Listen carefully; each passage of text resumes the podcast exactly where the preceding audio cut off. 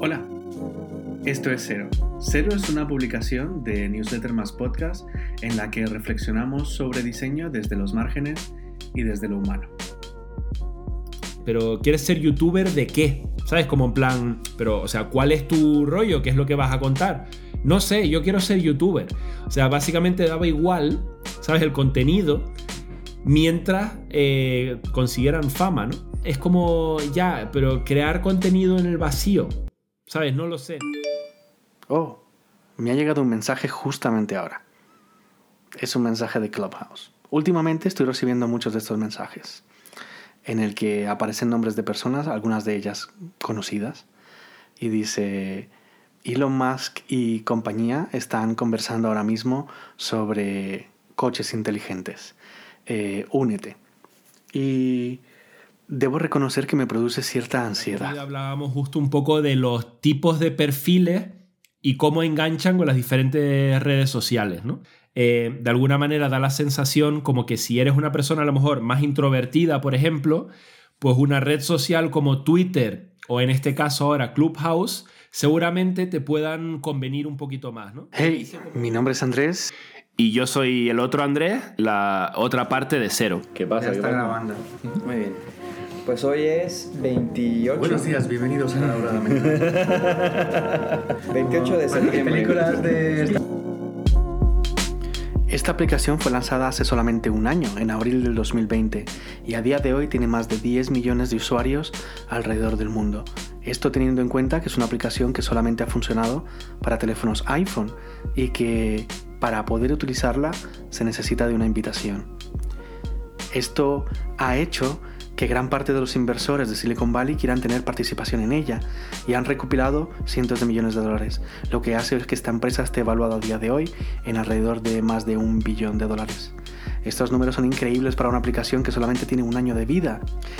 Puede que estés pensando que el modelo de las redes sociales es un modelo que ya está mandado a recoger, ¿no? Ya es algo un poco del pasado. Facebook es una idea que ha tenido su momento de gloria, pero que ya está en su mayoría agotada. Sin embargo, en los últimos dos años hemos visto el nacimiento de dos grandes redes sociales con mucha fuerza. Una de ellas es TikTok, que se popularizó sobre todo eh, el año pasado a raíz de la pandemia y el confinamiento que hemos sufrido eh, en todo el mundo. Y ahora Clubhouse.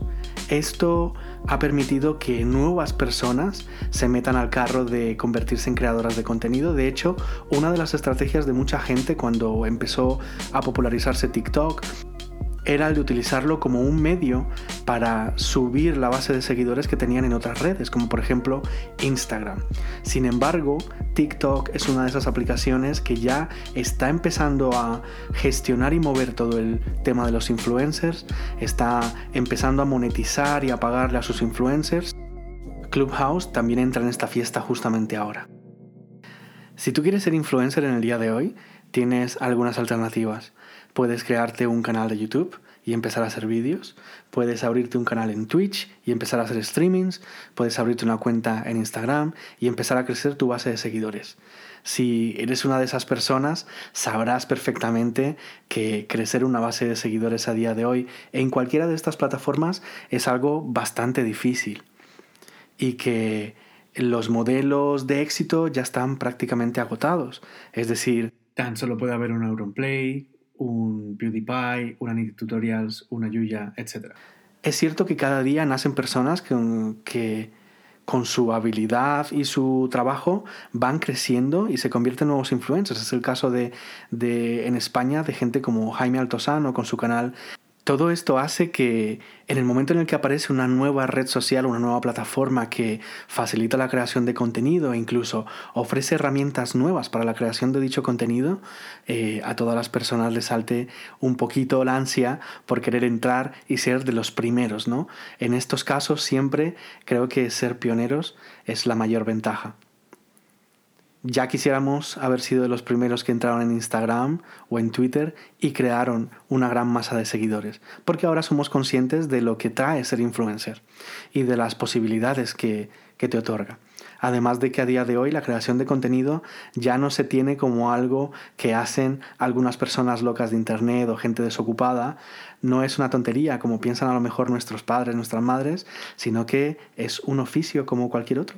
Es una opción profesional para muchas personas bastante real. Tiene más facilidad para hacerse un nombre ¿no? y posicionarse. Em, pero yo creo que en general digamos que también hay una cosa que a mí me preocupa un poco de todos estos medios, sobre todo los que son en directo, ¿no? Que es el caso de Clubhouse y es lo mismo que pasa con Twitch. Em, Twitch también tiene el rollo de que en general es efímero, o sea, que tienes que estar ahí para escucharlo, ¿no? Que es algo que me llama la atención porque creo que justamente hemos tenido una tendencia hacia lo asíncrono, ¿no? durante mucho tiempo con todo el tema de que ya no vemos la tele, sino que vemos Netflix, todo esto. Y ahora de repente, poquito a poco, estamos volviendo a los orígenes, estamos volviendo a la radio de antes y estamos volviendo a la televisión de antes, pero en un nuevo formato, que es el, el Clubhouse o tal. Y creo que hay una, o sea, no lo sé seguro, ¿vale? Pero tengo un poco la sensación que la razón para ello es alimentar a saco el FOMO de la gente. Porque es como, si no estás ahí, te lo has perdido. Sabes que era algo que, bueno, pues tú en YouTube o en, un podcast, em, tú lo escuchas cuando tú quieras. Por un lado, se premia al que genera mucho contenido, ¿no? Entonces, claro, casi que te conviertes en, o sea, en un esclavo de alguna manera de la plataforma, porque tienes que estar constantemente generando contenido para ser relevante, ¿no? De hecho, si, escuchas, por ejemplo, a Ibai o a esta gente, sabes que la verdad es que me parecen peña muy crack, pero la de horas que están ahí, muchas veces tú dices, hostia, pero esto es mucho más, a lo mejor, no lo sé, ¿eh? pero que a lo mejor un directo de esta gente son 5 o 6 horas, ¿sabes? Que están ahí conectados. O sea, a mí lo que me flipa eh, de todo este tema es lo que tú decías, ¿no? Hemos vuelto como a la televisión, a la radio de antes, en la que tú tenías que ir a la hora para ver el programa o te lo perdías. Pero esta vez, en lugar de, ver contenido, eh, digamos que confeccionado por una productora, por un canal, por un, montones, equipos, muchos equipos de personas trabajando en contenido, en realidad asistes al contenido que crean otras personas. ¿no? Esto habla de, la, de la era de... Estamos ahora mismo en, por llamarlo así, ¿no? En, la era de la creación de contenido, de los content creators, eh, que ahora mismo es un, es un oficio más, es una profesión más. Hay mucha gente que aspira a crear contenido en Internet y a vivir de ello. Eh, yo, yo, por ejemplo... Justo en este momento me estaba acordando de un youtuber que descubrí hace no mucho, que se llama Oscar Alejandro y es un inmigrante venezolano como muchos otros que ha tenido, se ha visto obligado a dejar su país por, por, por razones obvias de la situación actual y que ha emigrado a Estados Unidos y vive en Miami. Y ha abierto un canal de YouTube en el que hace vídeos pues eh, de todo un poco. Digamos que es una mezcla entre estilos de diferentes youtubers en los que tiene vídeos de, de viaje, de comida, de cosas personales, etc. Creo que todavía está encontrando su estilo, pero lo que sí que es claro es que Oscar Alejandro hace esto porque quiere vivir de YouTube, quiere trabajar, lo, lo toma como un trabajo y como tal pues invierte tiempo y dinero. Clubhouse te permite, al igual que YouTube, crear contenido, pero ese contenido es contenido en formato audio y como tal ahora mismo cuando entras en la aplicación puedes encontrar una gran variedad del mismo. No solamente encuentras gente hablando de temas interesantes o en temas profesionales como el diseño o, u otros, sino que también encuentras gente compartiendo sesiones musicales, DJs, con sesiones por completo eh, transmitidas por Clubhouse debates bastante interesantes con gente muy conocida de diferentes sectores y cosas incluso como la meditación, ¿no? Meditación guiada por una voz al más puro estilo de las aplicaciones de, de este tipo como Headspace. O sea, todas estas redes sociales que se han ido creando han democratizado de alguna manera la generación de contenido, porque antes efectivamente los únicos que de alguna manera podían crear un contenido que fuera mínimamente relevante eran grandes organizaciones, pues o bien alguien que escribía un libro, o un periodista, o un actor o actriz, o yo qué sé, o gente que trabajase en la tele, ¿no? O sea, esa era la, la gente que podía crear cosas, ¿no? De alguna manera. Y era muy difícil llegar ahí. Hoy se ha democratizado, pero yo me hago una pregunta y, esta, y, quizás es una pregunta polémica, ¿no? Pero ¿hasta qué punto democratizar todo es tan bueno? Está guay que todo el mundo pueda de alguna manera expresar su opinión y todo esto, pero a la misma vez eso ha sido lo que ha abierto la puerta un poco al rollo fake news y todo esto, porque claro, de alguna manera hemos llegado a un punto en el que a lo mejor tú eres un influencer de, yo qué sé, te has hecho influencer en YouTube o donde sea, y tu opinión sobre las vacunas, por ejemplo, contra el coronavirus, eh, tienen el mismo peso que las de un médico. Y, y, es como, hostia, eso igual no está bien, ¿no? O sea, ¿sabes? Y de hecho, o sea, en la televisión incluso ahora a veces invitan a youtubers hablar de movidas que es como, pero ¿por qué está un youtuber? ¿Sabe? Que no es un youtuber de ciencia, porque en ese caso pues todavía tendría cierto sentido, pero un youtuber aleatorio que han encontrado por ahí, hablando a lo mejor de movidas científicas, ¿sabes? Como, o, de política o tal, es como, ¿por qué? O sea, no sé si tiene sentido, no sé cómo lo ves tú eso.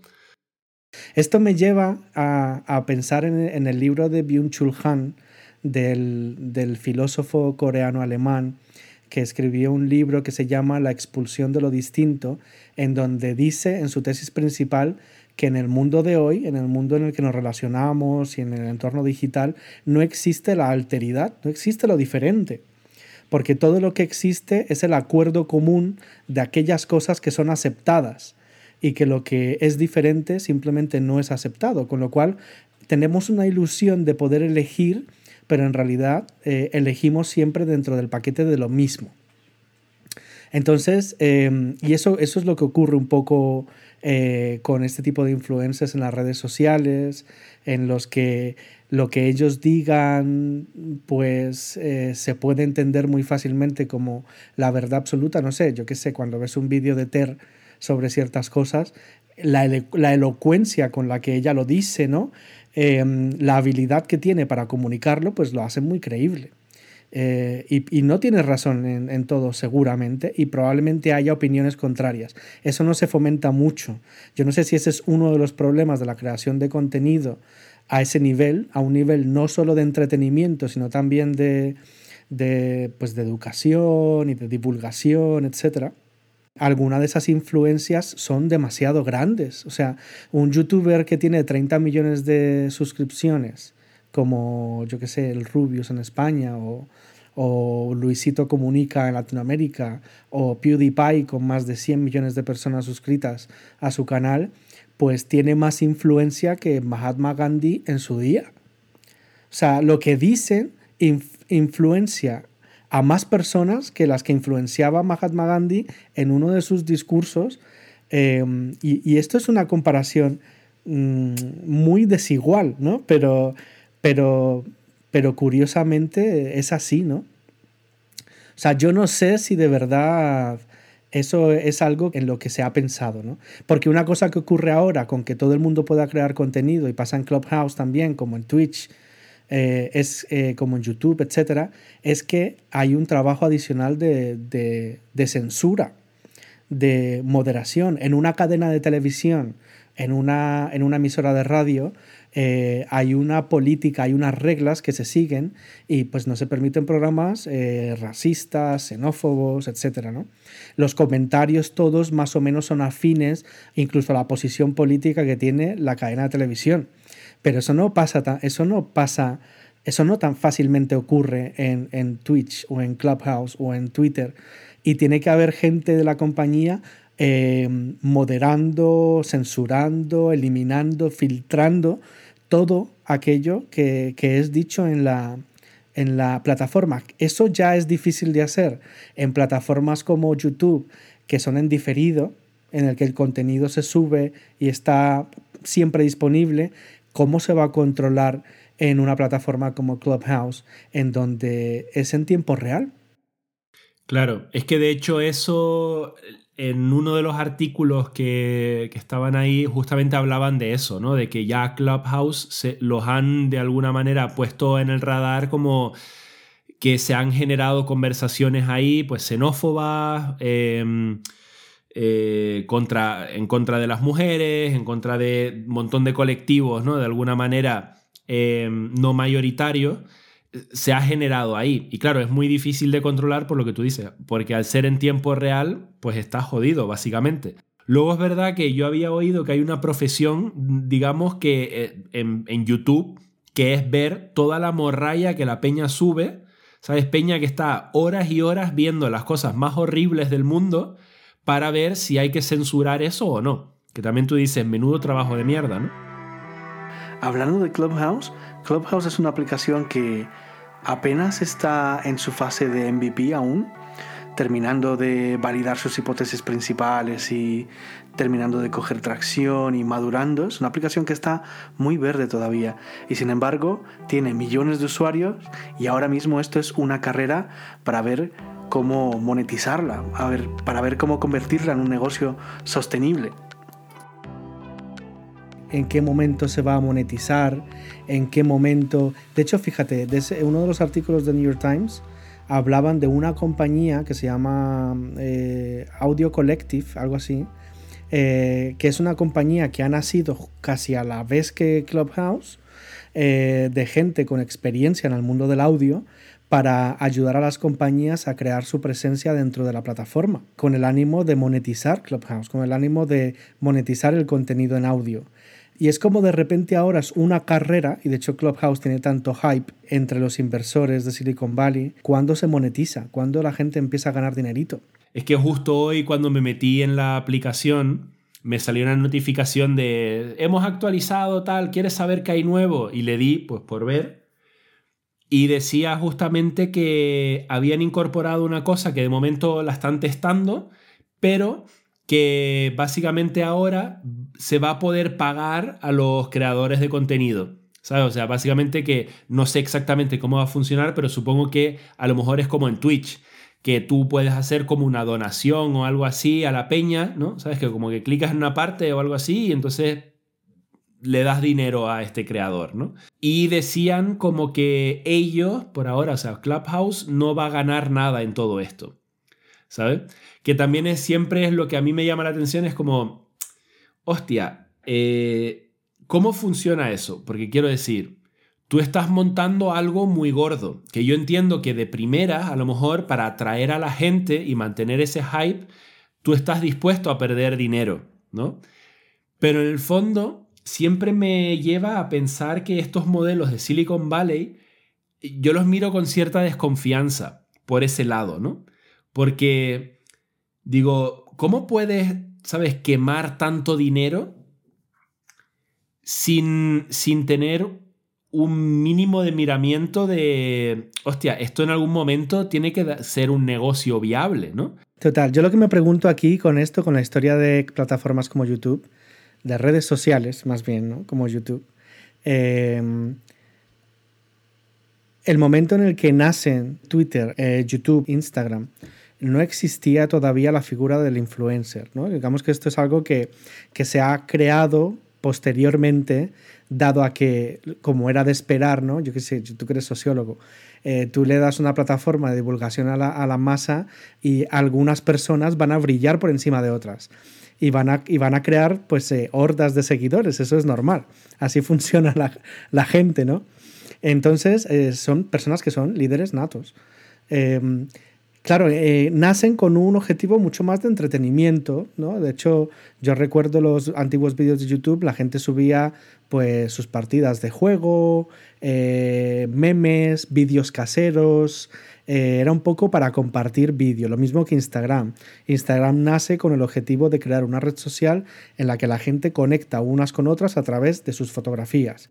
Clubhouse no nace en la misma época, en el mismo contexto. Clubhouse, Twitch, nacen TikTok en un contexto en el que ya sabemos a dónde lleva este tipo de plataformas. Ya sabemos que existen los influencers, ya sabemos que hay dinero, ya sabemos que solamente es cuestión de tiempo hasta eh, conseguir eh, monetizar a saco la plataforma y hacer miles de millones. Antes tú me preguntabas que como no Clubhouse no va a ganar nada con que eh, sus creadores moneticen el contenido que crean en la plataforma. Ahora mismo no les hace falta porque tienen mucho dinero de inversión eh, y el único objetivo ahora es el crecimiento. El crecimiento en personas. Y además, de hecho, dependen de sus usuarios para que sus usuarios les ayuden a diseñar el Clubhouse que va a funcionar como plataforma de contenido de audio. Es un poco lo que sucedió en YouTube y en Twitter la misma gente diseñó la plataforma pidiendo cosas, y eh, encontrando soluciones alternativas a cosas que les hacían falta.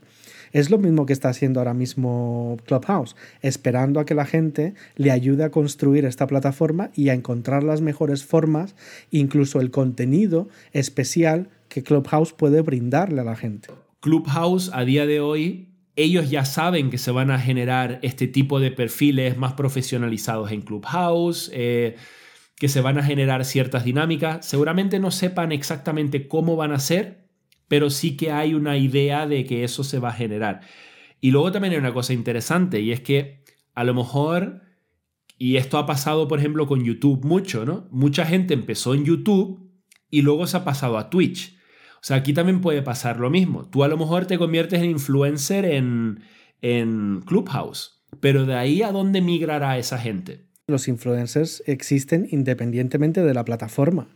Digamos que las plataformas les proveen las bases para crecer. Yo qué sé, hablemos de algún influencer famoso. Mira, Luisito Comunica, este youtuber mexicano con más de 30 millones de suscriptores, no solamente tiene presencia en YouTube, tiene también un podcast tiene también tiendas de ropa, digamos que monetiza su, su marca como influencer de muchas otras formas. Y en cuanto a la creación del contenido, pues no pertenece a YouTube. De hecho, fíjate cómo en el momento en el que, y esto, esto marca mucho el éxito de las plataformas de este tipo, ¿no? Eh, si eh, la monetización que estas plataformas eh, creen para sus influencers no satisface a sus influencers, vendrá otra que sí lo hará y se llevará a los influencers. Entonces digamos que el producto de, Clubhouse y el producto de YouTube son eh, sus creadores de contenido. Ese es su mayor producto realmente. La plataforma en sí meramente provee las herramientas para que ellos puedan crear ese contenido, pero también la limita. Y si llega a otra plataforma que ofrece algo diferente para crear contenido, eh, un tipo de seguidor diferente que no posee el influencer o que les ayuda a monetizar mejor, pues hombre, yo entiendo que ahora mismo ya el Rubius apenas use YouTube y todo lo haga en Twitch, porque es una mejor plataforma para su negocio de influencer. Pero entonces vuelvo a mi pregunta de antes, que ¿eso nos favorece o nos desfavorece? O sea, porque por un lado es cierto que es como hostias, de repente ves modelos a lo mejor en plan de, ah, pero si es, mi madre y yo nos comportamos igual, ¿no? Que esta señora y tal, ¿no? Obviamente lo exagerarán un poco, pero te sentirás como muy cercano, ¿no? Eh, entonces ahí en realidad tú no tienes mucho que hacer porque ya te está representando. Pero cuando, cuando tú mirabas a un deportista de élite, o sea, no es que yo sea muy fan de los deportistas, ¿eh? pero, pero por pensar a ese nivel, tú de alguna manera tenías un reto, ¿no? Que era el, hostia, yo me tengo que superar si quiero llegar a ser como esta persona, ¿no? Esto, y esto es pregunta, ¿eh? ¿nos hace más mediocre a la larga? No, no, yo creo que no. O sea, o sea si tú ves, eh, a ver, hay de todo, eh, como antes hablábamos, tú te metes en, en YouTube, bueno, estamos hablando más de YouTube que de Clubhouse, pero si tú te metes en YouTube y ves eh, youtubers famosos, eh, hay que reconocer que eh, la mayoría de esas personas eh, hacen cosas muy guays. De verdad, o sea, ya sea porque tienen la oportunidad de viajar por muchos países, como Luisito. Luisito ha estado en Pakistán, yo nunca he estado en Pakistán. No sé si estaré en Pakistán algún día. y he visto Pakistán a través de él, ¿no? O aprendo música con Jaime Altosano o con Sean Track. Y, y, veo esas cosas y digo, joder, qué guay tocar la guitarra como este tío, saber de música como este tío. Y probablemente, y esto le ocurre seguramente a mucha gente muy joven, que cuando eh, se lanza a, a, tener un trocito de, de, de, compartir también en esas redes como sus eh, ídolos, pues tiende pues a imitar esos modelos que ya establecen ellos. O sea, yo qué sé, ¿cuántos Auronplays hay? Hay un montón. Creo que ese modelo, ese modelo, el Rubius Auronplay, esos, esos youtubers gamers de antes, eh, lo han seguido muchos otros y algunos de esos han tenido también éxito, ¿no? Como que esos modelos se construyen, alguien aporta algo único y entonces sube, pero es un modelo que se repite muchas veces, ¿no? No sé si, eh, a ver, eh, ser influencer es un modelo de negocio al fin y al cabo. Es un negocio, es un producto en el que tú eres el mismo producto que, vendes y, y funciona mucho desde el mostrarle a otras personas cosas a las que pueden aspirar. Y, yo creo que en parte por eso tiene tanto éxito, ¿no? Claro. Pero hasta qué punto, bueno, sí, sería un poco lo mismo, ¿no? O sea, hasta qué punto es realista eso, o sea, realmente puedes aspirar a eso. Bueno, es un poco lo que pasaba con Michael Jordan, o sea, la gran mayoría nunca iban a llegar a hacerlo. Sí, y tampoco conoces la, la, verdad de lo que hay ahí. Lógicamente lo que ves es una, es una realidad modificada. Eso antes ya ocurría cuando veías por la tele a la gente y creías que la conocías, pero ahora pasa lo mismo cuando ves mucho más contenido, en principio personal, pero aún así esa realidad que están proyectando es una realidad modificada. La gente no es tan feliz como parece, ni tiene unas vidas tan buenas, ni se lleva tan bien consigo misma. Pero fíjate que incluso aquellos y aquellas influencers que muestran vidas más reales en las que el día que están mal lo comparten también, no sé hasta qué punto en muchos casos también esa, el mostrar su vulnerabilidad es también una estrategia, una estrategia de negocio, ¿sabes?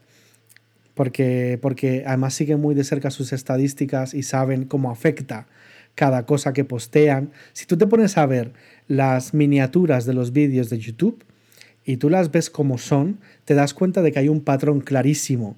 Todo el mundo diseña sus portadas eh, de la misma manera porque es la forma en la que mejor eh, se difunde, es la forma en la que mejor llega a la gente, en la que más llama al clic, a, la visualización. Entonces todo eso está pensadísimo, es un modelo de negocio, es una estructura de negocio pensada, calculada al milímetro y la gente que se mete en eso lo aprende, además lo aprenden de forma natural, solo viéndolo. O sea, tú le preguntas ahora a un niño de 14 años eh, por sus vídeos de YouTube, que supe y que ven sus padres y sus tíos y seguro que el chico sabe la iluminación que tiene poner, eh, dónde pone el micrófono, qué tipo de software usar para editar el vídeo, eh, cómo hacer la miniatura, qué tags ponerle para que salga más en las búsquedas. Eso seguro, esa profesionalización eh, extrema que tiene la gente en las plataformas sociales es, es una muestra de lo, de lo monetizable que es estar en ellas. Generamos todo el rato contenido de, mil formas, ¿no? Pero no siempre hay un, como un sentido detrás. O sea, es casi como que tenemos que estar entretenidos las 24 horas del día. Entonces ya a día de hoy, con el tiempo, digamos, que dedicamos a estar en el móvil o en pantalla en general, hay poca... O sea, yo creo que es muy difícil ya disputarse ese tiempo, que lo hacen, ¿no? O sea, todavía intentan robar minutitos aquí, minutitos allá. Pero está bastante copado eso. Sin embargo, el audio, lo diferencial que tiene es que te puede acompañar en aquellos momentos en los que no puedes tener una interacción de pantalla. Necesitamos, ¿sabes?, llenar todos nuestros huecos de entretenimiento y de consumo constante. Total, o sea, ciertamente no. También es, eh, yo qué sé, eh, si el mundo de, los influencers y de, y de la monetización en plataformas de, redes sociales eh, es el nuevo oficio al que la gente puede aspirar para ganarse la vida, como trabajar un trabajo de 9 a 5, eh, bueno, de 9 a 6, que estamos en España, pues lógicamente em, em, yo creo que va a ser infinito. O sea, el número de plataformas que surgirán en el futuro, como Clubhouse, intentando ganarse un lugar eh, para seguir rascando de, de, la industria de la creación del contenido, yo creo que es infinito hasta que aguante. Hasta que aguante. ¿Qué ocurrirá? Pues lo que pasa siempre con los negocios, que, que algunos morirán y otros perdurarán. Una cosa que ahora, hasta ahora no sé si alguien lo ha pensado, seguramente, pero todos los negocios tienen un ciclo de vida. Un ciclo de vida en el que pasan de ser una idea a una startup, ganan cierta madurez y luego llega un punto en el que hay un declive. Ese declive es natural y las compañías que se mantienen, digamos que cuando están en ese punto álgido de su tracción, y de su importancia, luchan por mantenerse ahí innovando. ¿no? Para eso se usa la innovación para que estando en ese punto de arriba, antes de que empiece el declive, pues se consigan nuevas formas de crear valor para sus clientes, nuevos productos, etc.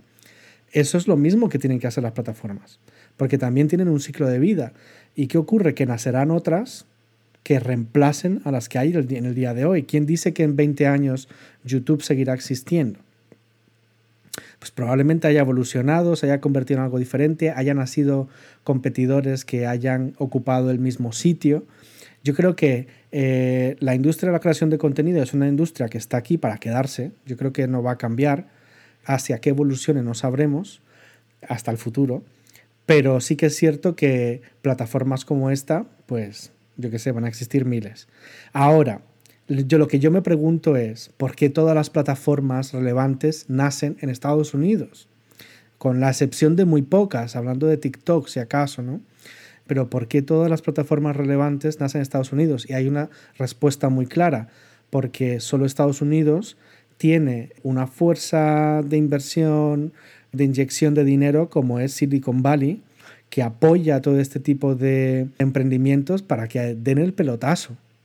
Y yo sé, he leído eh, varios artículos que dicen que el modelo de inversión en Silicon Valley tiene que cambiar, que va a cambiar, que ya la mayoría de los venture capitalists no creen en ese modelo de inversión porque es un modelo que quema dinero, es como destructivo, porque los ejemplos de plataformas que han crecido enormemente gracias a este dinero, como por ejemplo WeWork, que, creció invertido enormemente por esta empresa japonesa es la encargada de darle tanto dinero a WeWork y sin embargo el fiasco que se ha pegado WeWork en el mundo es un ejemplo más de otros que demuestran que ese modelo de inversión acelerado, de meter y meter dinero, de crecer sin pensar, de no funciona.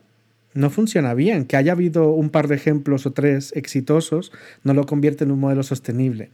Y con Clubhouse pasa lo mismo. Clubhouse lo hemos conocido, no es una idea maravillosa, no es una idea única, pero es una idea muy popular. Es una idea muy bien apoyada económicamente por gente muy influyente de Estados Unidos. Eso es un modelo que eh, culturalmente me pregunto si seguimos viviendo en una época de Internet en la que no podemos tener cierta independencia del modelo cultural de Internet que plantea Estados Unidos. Creo que el único país con independencia cultural como mm, que conozcamos demostrada es China. Sí, porque se han aislado totalmente, ¿no? Digamos. Exacto, porque hay un bloqueo, eh, porque la gente no puede usar Facebook, tiene que usar su propia la red social china, ¿no? Y han creado un ecosistema muy interesante en el que han salido cosas muy distintas gracias en parte a esa, a esa restricción, ¿no? Y puede que ahora empecemos a copiar ese modelo desde Occidente, ¿no? Entonces lo que yo me planteo es, oye, ¿hasta qué momento va a seguir la hegemonía de que es Estados Unidos quien mm, nos educa en cómo utilizar Internet, en cómo monetizar Internet, en cómo crear contenido y en cómo hacerlo todo? ¿A dónde nos lleva esto? ¿no? Eh, crear contenido es un, es un trabajo que tienes que hacer, no sé, 18 horas al día eh, menos cuando duermes. Pues hostia, es que creo que hay ciertas cosas ahí que vienen diseñadas o, vienen en la mentalidad que se proyecta en todas estas cosas. ¿Sabes? Pues esa voracidad de, crear, ¿no? Y de quemar dinero y tal, yo creo que se transmite al final, ¿no? Y, y se transmiten cosas en las que a lo mejor no somos mega conscientes de ellas, pero están ahí. Y pues al final es eso. O sea, tú tienes peña, bueno, de hecho, el Rubius ese tuvo que dejar YouTube durante un tiempo porque una ansiedad de la hostia y tal, tenía problemas psicológicos y tal, ¿no? ¿Es sano alimentar eso? O sea, ¿es sano darle a Peña de veintipocos años un montón de millones a fondo perdido, ¿sabes? Sin a priori muchas consecuencias. Porque normalmente a lo mejor tú para ganarte tu dinero antes, pues tú tenías una idea ibas ganando poco a poco, o sea, tú sabías lo que implicaba eso, ¿no? Y lo que a lo mejor podías perder, ¿no? Y si tú perdías dinero significaba que había gente a la que no ibas a poder pagar a final de mes, ¿no? Y tú tenías que dar la cara por eso. Yo estoy de acuerdo contigo en que importar tanto de allí, importar tanto estos modelos, que también nos conecta un poco con la idea del, post previo, ¿no? del podcast previo, de lo de la, los globos y los Uber y todo esto. ¿Son modelos que queremos? Pues yo no lo tengo tan claro. O sea, yo diría que, o sea, yo no lo querría. Clubhouse tiene cosas buenas, por supuesto. Que exista esa variedad de mm, plataformas en las que la gente puede crear contenido y expresarse es muy positivo. Creo que además nos permitirá evolucionar lo que pensamos, lo que creemos al escuchar a gente de, muchas partes del mundo y en muchos idiomas diferentes. Creo que eso es positivo. A mí lo que me preocupa más es el modelo en el que nace. Ese modelo súper hipeado, con mucha inversión, una empresa que es tan joven, de repente ya está valorada en billones de dólares. Eh, y ese modelo del crecimiento sin control, en el que es preferible romper las cosas y luego pedir perdón, que pedir permiso, pues eh, no sé, a mí que sigamos cayendo en eso me parece un problema, un problema grande y sobre todo pues un fallo de diseño como conceptual de por qué seguimos haciendo eso. ¿Dónde está el defender lo pequeño, lo mediano, eh, la cadencia que lleva cada cosa, como el tiempo de maduración? Yo qué sé, el, el, eh, las hojas, la soja porque fermenta y necesita ese tiempo para, para saber cómo sabe, para tener su color. Y no dejamos que las cosas fermenten bien. No, no, Clubhouse no es un, no es un diseño maduro para tener tantos millones de personas ya utilizándolo, creo yo. ¿eh? Y el diseño no es eh, visual, eh, no es eh, técnico, porque en eso seguro que es magnífica y tiene probablemente un gran talento construyéndolo. Es el diseño más de las consecuencias, del impacto, de el ser utilizado por personas, hacia dónde lleva eso, cómo nos sentimos usando Clubhouse, cómo nos sentimos en el medio plazo con eso. Creo que todo eso es lo que nos está, creo yo, explorando a conciencia, ¿no? Se está buscando monetizar muy rápido porque es lo que están exigiendo la gente que está metiendo dinero en ella pero ¿a dónde queda el resto? No sé, como que creo que aún faltan moralejas, cuentos con moraleja, para que digamos, no, en realidad no deberíamos hacerlo así, deberíamos hacerlo más lento.